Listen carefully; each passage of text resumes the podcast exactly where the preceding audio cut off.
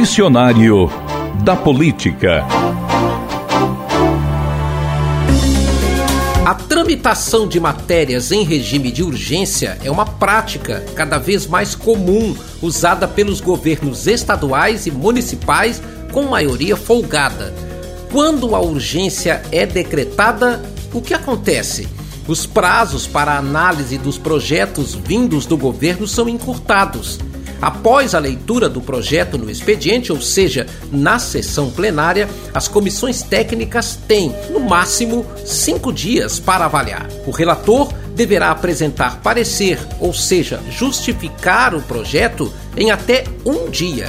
O mesmo prazo é dado em caso de eventual pedido de vista, quando um político pede um tempo extra para analisar a proposta. Em plenário, essas matérias terão quatro oradores, dois a favor e dois contra. Em seguida, a discussão é encerrada automaticamente. Em caso de urgência urgentíssima, as matérias são apresentadas e votadas no mesmo dia.